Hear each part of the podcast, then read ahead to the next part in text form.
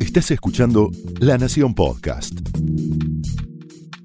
A continuación, el exitoso ciclo de entrevistas de La Nación Más, ahora también para escuchar. Esto es Conversaciones.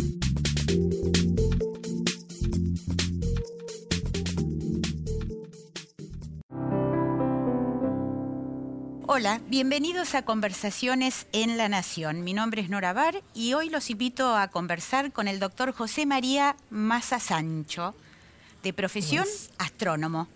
¿Qué tal, doctor? ¿Cómo está? Encantado, muy a gusto de estar aquí.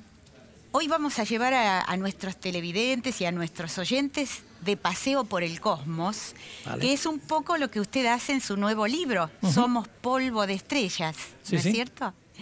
¿Por qué dice usted que somos polvo de estrellas? Bueno, es una metáfora bastante conocida de que polvo somos y en polvo nos convertiremos, pero en este caso somos polvo de estrellas porque fueron las estrellas, las estrellas y nadie más las que fabricaron los elementos químicos que componen el cuerpo suyo y el mío. Venimos de las estrellas y las estrellas, cuando empiezan a fabricar átomos complicados como el carbono, el carbono lo fabrican las estrellas cuando ya están viejitas. Y los átomos de carbono se unen y forman cadenas de carbono, forman pequeñas partículas de polvo de una micra, de una milésima de milímetro. Y en torno de esas partículas se aglomeran otras moléculas.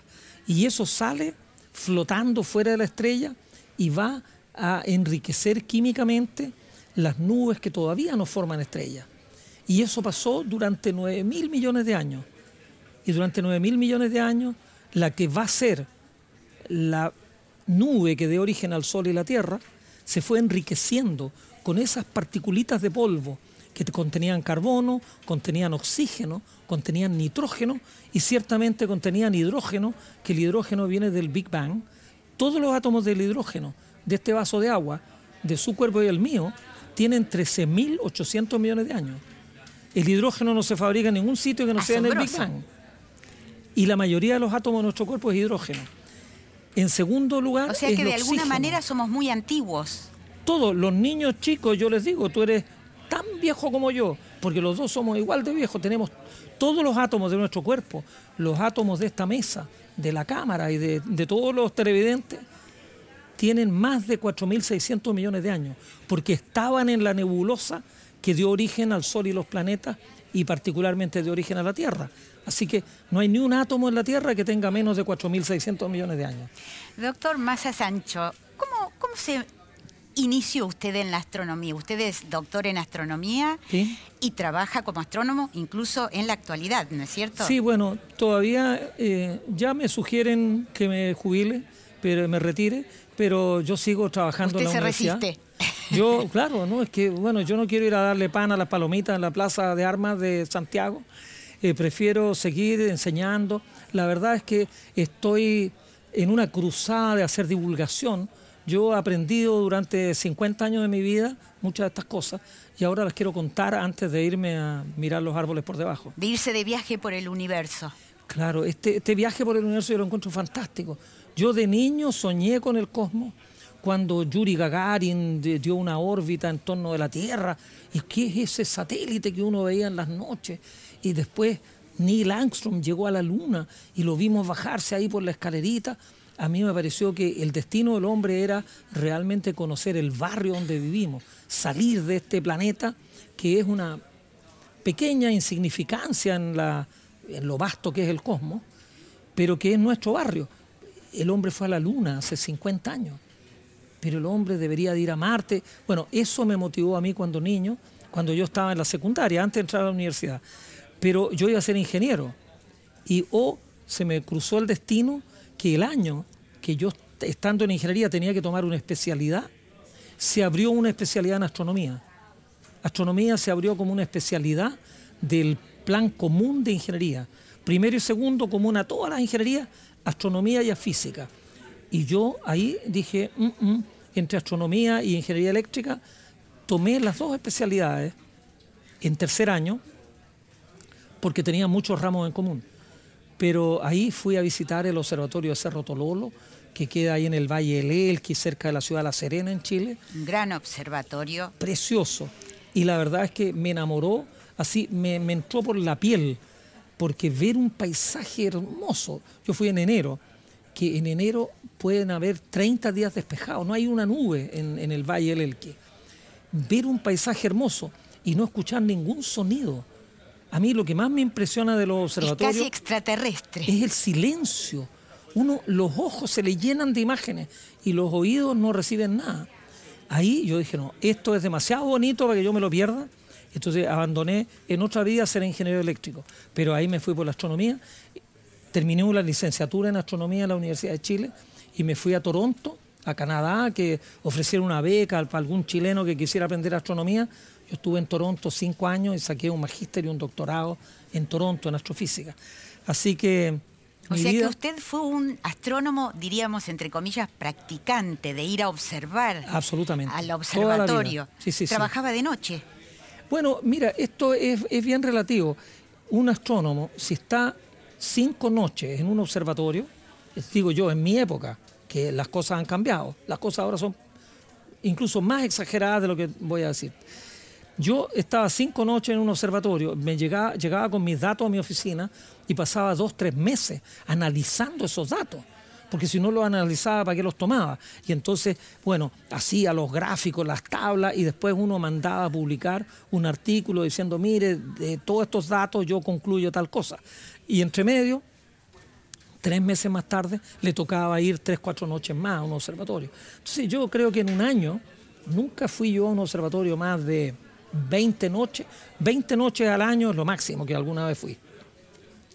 Porque pensar que antes, por ejemplo, en los observatorios antiguos del siglo XIX, los astrónomos tenían que tenderse en una camilla a mirar, ¿no es cierto?, este, el cielo y a lo mejor tenían que estar un año recogiendo datos a mano.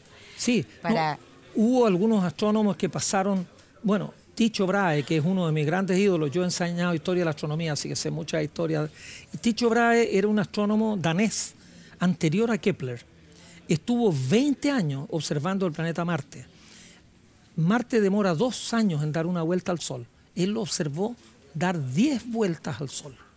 Esos datos son una maravilla y Kepler, de una manera bien especial, tuvo la oportunidad de quedarse con los datos, porque Ticho Brahe murió cuando Kepler había llegado de ayudante, bueno, él tomó los datos y formuló las leyes de Kepler. Las leyes de Kepler no son nada si no hubiera tenido los datos espectaculares que tomó Ticho Brahe. Él estuvo 20 años observando el planeta Marte. 20, años, casi inconcebible. claro, hoy, día, hoy día nadie está 20 años seguidos haciendo un solo proyecto. No es necesario. Porque le piden cuenta y le dicen, bueno, ¿cómo va esta cosa? Y en dos, tres años, si no hay datos, ya se corta el financiamiento. Además, podemos mandar naves a Marte que están ahí, directo. Claro. ¿No?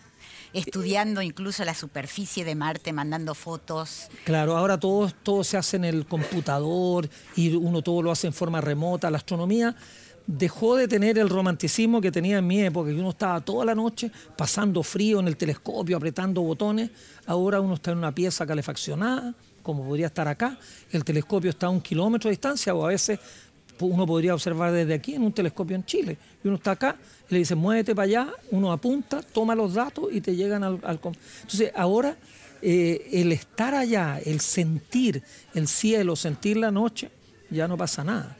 Alguien podría estar en un avión. Eso es increíble. Y conectado podría estar observando. Increíble. Ahora, Chile es una potencia en astronomía porque justamente estos cielos claros permitieron que se instalaran muchísimos observatorios. ¿Cuántos telescopios observatorios hay eh, allí en el desierto de Atacama? Uh, yo ya pierdo la cuenta porque todos los días aparecen. Mira, los clásicos son Cerro Tololo, que está en el Valle del Elqui, a la altura de La Serena. Ahí ahora salió otro que se llama Cerro Pachón, donde hay un telescopio de 8 metros de diámetro, que es el, el telescopio Gemini. Un poquito más al norte, 100 kilómetros más al norte, está el observatorio de Cerro La Silla, que hay como 12 o 15 telescopios europeos. Hay un 3,6 metros de diámetro, uno de 3,5, uno de 2,2 y así una hilera más. Más al norte están las campanas y están construyendo, en hay dos telescopios de 6 metros y medio, cada espejo, tan grande como este plató. Eh, es el puro espejo.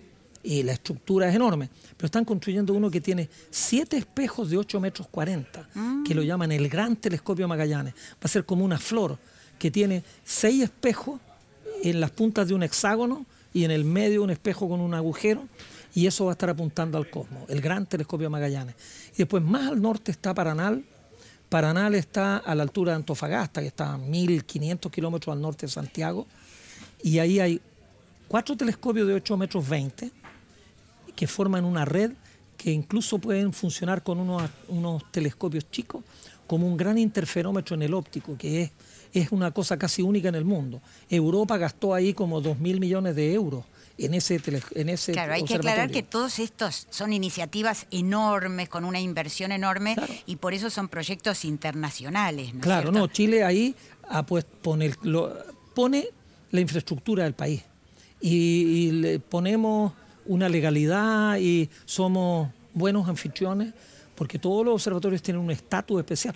Los observatorios en Chile tienen un estatus como si fueran una embajada tienen estatus diplomático, tienen pasaporte diplomático, todos los que trabajan en los observatorios. Entonces Chile los trata muy bien, pero no pone un, peso, nada. El, los pesos, bueno, le cede el espacio. Le cede el espacio. El Paranal dicen que tuvo un costo de 1.500 millones de euros, pero todo el mundo sabe que algo lo ocultaron. Y después el gran observatorio que están poniendo, bueno, el gran observatorio que ya pusieron, en el altiplano chileno, a 5.000 metros de altura, es el telescopio ALMA, el Atacama Large Millimeter Array, pero le pusieron ALMA, que por primera vez le pusieron un nombre bonito a un telescopio. Los otros se llaman VLT, Very Large Telescope. Telescope. Ah, es una tontería. Pero ALMA es una inversión de más de mil millones de dólares, de los cuales un 40% lo puso Estados Unidos con Canadá, un 40% lo puso Europa y el 20% restante lo puso Japón con Corea del Sur. Y, la operación de un, de un observatorio como ALMA creo que bordea los 100 millones de dólares al año. y eso lo costean en la misma proporción de los socios. Es decir, de los 100 millones para operar, para que funcione. Año a año, Estados Unidos pone 40 millones, Europa pone 40 millones y Japón pone 20 millones. Chile pone el terreno, el lugar, la posibilidad de que observen un cielo maravilloso y los astrónomos chilenos tenemos acceso al 10%. Es lo único que Chile le pide a cambio a los observatorios, 10% para los astrónomos chilenos. Bueno, ese es el eh, eh, muestra el interés de, los grandes países, de los países desarrollados en la ciencia básica, porque observar el cosmos no tiene un rédito inmediato, ¿no es cierto? Tendrá rédito a futuro. Algo que me encantó del libro, releyéndolo además de que tiene muy lindas ilustraciones, es muy ameno, es que tiene una cantidad de datos curiosos que nos ayudan a comprender qué es verdaderamente el cosmos. Uno mira el cielo estrellado, pero por ejemplo, usted hace una comparación en las escalas de lo que sería una estrella o una galaxia, el espacio que hay entre medio, ¿no es cierto? Y cómo se están alejando las galaxias entre sí justamente por la expansión del universo, que fue medida por Hubble en primer lugar, ¿no es cierto?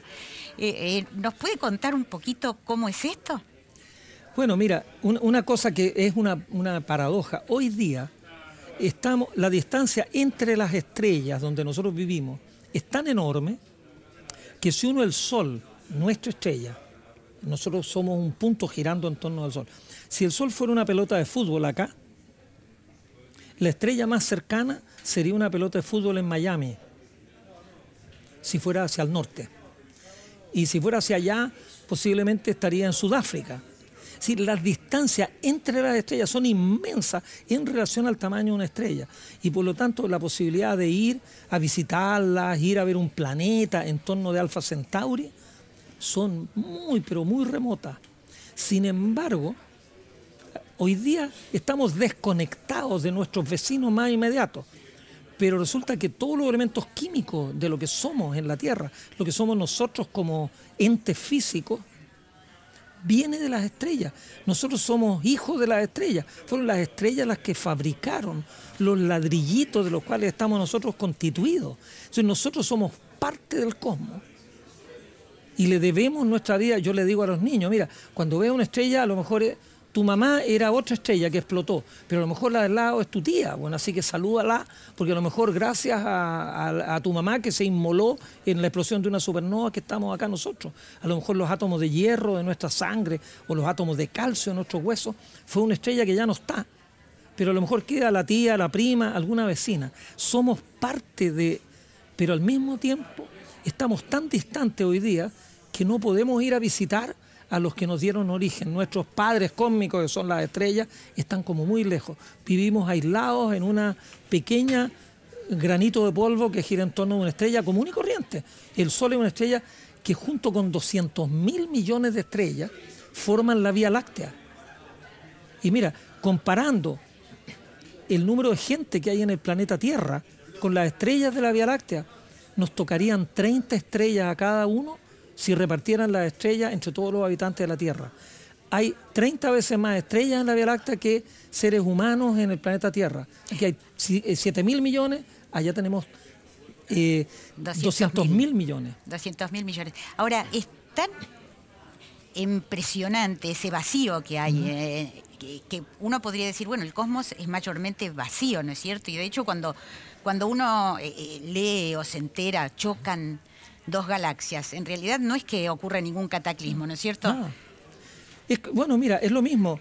Yo lo he puesto en términos militares, el ejemplo. Si uno, en vez de una pelota de fútbol, lo pone como una persona, que tenga un tamaño como de un metro, así como yo sentado, sería como que un ejército vaya hacia allá. Aquí va un soldado, el soldado de más allá va a 1500 kilómetros el que de más allá va a 1500 kilómetros. Y los que vienen en sentido contrario vienen un soldado y al lado viene uno a 1500 kilómetros. Los dos se van a interpenetrar. Uno va a pasar para allá y el otro va a pasar para el otro lado y no se dan nada ni cuenta. Puede que no choque ni una estrella. Una galaxia tiene 200 mil millones de estrellas, la otra tiene 200 mil millones de estrellas. No van a chocar ni una. Pero lo que sí, las estrellas más periféricas, cuando las dos galaxias estén muy juntas, las estrellas más periféricas están dando una vuelta así como medio cansina, como va a haber más masa, se les va a perturbar la órbita. O sea, alguna estrella, es como, es como en, una marcha, los que vayan más en la periferia se van a perder y ya al final no van a salir en la dirección de la marcha, sino se van a ir por la calle del lado. Se van a perder algunas estrellas, pero no van a chocar, no, no hacer un cataclismo con millones de muertos, no, no, las estrellas van a partir. O cuando chocan dos galaxias, hacen una cosa así, hacen un baile y finalmente las dos se integran amigablemente a una galaxia más grande y que quedan todas las estrellas, pero ahora quedan girando en torno a una galaxia que va a ser más gorda y más grande. Así que, mira, en 5 mil millones de años más la galaxia de Andrómeda viene hacia acá y se va a fundir con la Vía Láctea y van a hacer un pequeño ballet con una coreografía y van a formar una supergalaxia que va a ser la suma de la Vía Láctea con Andrómeda. Ahora, dentro de 5 mil millones, ¿cómo, ¿qué va a ocurrir con el Sol y con la Tierra, no? Ah, bueno, la mala noticia es que el Sol se va a acabar, eso es definitivo. El Sol se acaba en 5.400 millones de años más. El Sol tiene combustible como va a vivir, como está viviendo, gastando lo que está gastando, tiene fondos para seguir gastando esto por los próximos 5.400 millones de años. Tiene una buena cuenta corriente. Tiene una cuenta corriente, el estanque va como en la mitad. Ha vivido 4.600 millones y puede vivir un poquito más que lo que ha vivido. Está como si fuera una persona, está como en los 37, 38 años. Todavía le queda como la mitad de la vida por delante. Eh, pero cuando se le acabe el combustible, va a contraer el núcleo, se va a expandir y se va a transformar en una gigante roja y ahí la vida en la Tierra, ahí sí que se acabó. Porque la temperatura, el, Sol se va a agrandar a 100 veces el tamaño que tiene hoy día. 100 veces va a ocupar un pedazo del cielo enorme y la temperatura de la Tierra se estima que va a llegar a unos 1200, 1400 grados. Así que se van a evaporar los océanos, se va a morir todas las formas de vida en la Tierra. No tan solo el ser humano, sino se va a morir hay 8 millones. O sea, se va a morir incinerada la tierra. Se va a calcinar la tierra, exactamente. Se van a morir los árboles, se van a evaporar los océanos, se van a morir los, las aves, los peces, todo el mundo. Y después de eso, después de ese escándalo, el sol se va va a vivir como mil millones de años más. Eso es como el sobregiro, ¿no? porque al final le va a sacar, le va a sacar el jugo, el hidrógeno del combustible principal lo transforma en helio, 10 mil millones de años. Y a las perdidas va a transformar el helio en carbono. Pero además lo que hacen las estrellas ahí, ahí estamos nosotros con nuestros tatarabuelos, porque las estrellas cuando ya no tienen que hacer, funden tres átomos de helio y generan un carbono. En el universo primitivo no existe el carbono y sin carbono no estaríamos aquí conversando. Entonces las estrellas en los últimos mil millones de años generan carbono y el carbono se come un canapé de helio. El carbono tiene 12 partículas, se come un canapé de helio y genera un átomo de 16 partículas, que es el oxígeno el oxígeno. Esta maravilla del oxígeno con el carbono y el nitrógeno que tiene 14, la generan las estrellas moribundas. Estrellas clase media, clase media baja. No estamos hablando de las estrellas súper, súper eh, bien nutridas. Las estrellas muy bien nutridas generan las supernovas que hacen los elementos químicos más complejos. Pero estos elementos químicos de clase media, eh, que son los elementos químicos básicos, el cuerpo humano tiene 65% de oxígeno, de cada kilo de nuestro cuerpo el 65% de oxígeno, el 18% es carbono, el 10% es hidrógeno y el 3% es nitrógeno. Esos, tres, esos cuatro elementos, esos cuatro elementos suman el 96% de la materia orgánica de todos los seres vivos, particularmente nuestra. Los otros átomos, el calcio, nuestro hueso, el hierro, eh, el, azufre, el fósforo, todo lo otro apenas suma un 4%. Entonces tenemos como es como el aliño de una la pimienta y eso es importante para que uno le dé sabor a la comida, pero los componentes principales son oxígeno en primer lugar, carbono en segundo lugar, hidrógeno en tercer lugar por peso y nitrógeno en cuarto lugar. Y eso lo fabrican las estrellas. Claro. Así que ahora entre los tantísimos misterios del cosmos que nos fascinan, está el de que solo podemos observar una pequeña porción del cosmos, porque se cree que hay una enorme cantidad de materia y energía que no se ve en los telescopios, no se detecta en los radiotelescopios, ¿no es cierto? No se sabe muy bien qué es. Bueno, eh, esa es parte de la, de la, belleza que todos los científicos son un poquito, tienen o tenemos un poquito de Sherlock Holmes para investigar y poder entender quién estuvo aquí y quién puede ser el culpable, viendo lo que vemos es apenas el 5% del universo. El 25% es materia oscura, que no la vemos. Y el resto, el 70%, es energía oscura, que no tan solo no la vemos, sino que no tenemos idea de lo que es. De la energía oscura, eso es un misterio completo. En el siglo XXI alguien entenderá qué, por qué. De la materia oscura tenemos una ligera noción, pero la materia que vemos se mueve de acuerdo con lo que deforma en el espacio-tiempo la, la materia, ya sea clara o oscura. Entonces la materia oscura uno la ve por la forma que se mueven las estrellas en la periferia de las galaxias. Entonces estamos bastante Por evidencias indirectas. Claro, bueno, evidencia, sí, relativamente indirecta. No la estamos viendo, pero vemos, por ejemplo, si hubiera una estrella oscura que no se vea, y uno ve que hay un planeta que está girando en torno de la nada, por la manera que se mueve el planeta podríamos ver, saber exactamente qué masa tiene la cosa que no vemos.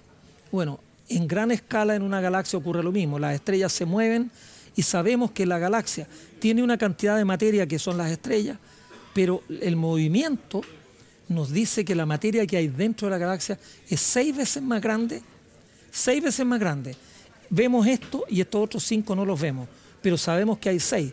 ¿Y qué son estos seis? No se sabe. Pero esto, mira, es como en el agua, un iceberg, el Titanic, los del Titanic podrían haber visto el 10% del iceberg. El 10% flota y el 90% está debajo del agua. Ahora, si uno ve la punta del iceberg, uno sabe que abajo hay nueve veces más materia. Bueno, en astronomía más o menos lo mismo. Vemos materia que traza lo que hay y lo que hay no lo vemos del todo. Pero ahora tenemos radiotelescopios, tenemos satélites que ven en rayos X, que ven en rayos gamma. Y los astrónomos de hoy día, del siglo XXI, tenemos mucho, mucho más que los puros ojos. Antes los astrónomos tenían solo los ojos para ver lo que había. Ahora tenemos una cantidad enorme. Mira, es como en medicina. Antes uno con suerte le hacían una radiografía y veían cómo estaban los huesos. Hoy día uno le hacen una cosa y ven cómo está no sé qué parte de la aurícula o del ventrículo. Ahora podemos ver cosas que antes el médico no las veía. Y bueno, por Dios que la ciencia nos ha cambiado la vida, literalmente. Es decir, hoy día, yo cuando era niño en un pueblo perdido en el sur de Chile, eh, bueno, la gente se moría a los 50 años porque le daba cualquier cosa y se moría. Hoy día, hoy día uno ya tiene bastante más de 50 y quiere seguir pero la medicina nos ha cambiado la vida. Eso cuando dicen, bueno, ¿y, para qué vamos a gastar en ciencia? Es que si el hombre nunca hubiera gastado en ciencia estaríamos viviendo en una caverna. Exactamente. Doctor, le agradecemos tanto que se haya acercado hacia hasta, este espacio y por supuesto todos quienes nos están viendo o quienes nos escuchen eh, van a poder eh, conocer estos y muchos otros misterios del universo, tanto los misterios como las cosas que se sabe sobre el universo, que es una fuente de fascinación para todos. Eh, en el libro Somos polvo de estrellas. Doctor, muchísimas gracias por haberse acercado hasta aquí. Un placer de haber estado aquí contigo. Mi nombre es Nora Bar y hoy estuvimos conversando con el doctor José María Maza Sancho acerca de su libro Somos polvo de estrellas y acerca del cosmos, de ese maravilloso cosmos que nos dio la vida.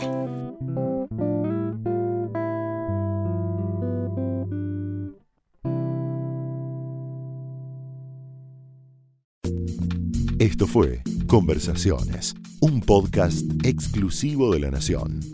Escucha todos los programas de La Nación Podcast en www.lanacion.com.ar. Suscríbete para no perderte ningún episodio. Estamos en Spotify, Apple Podcast, Google Podcast y en tu reproductor de podcast favorito. Seguí escuchando La Nación Podcast.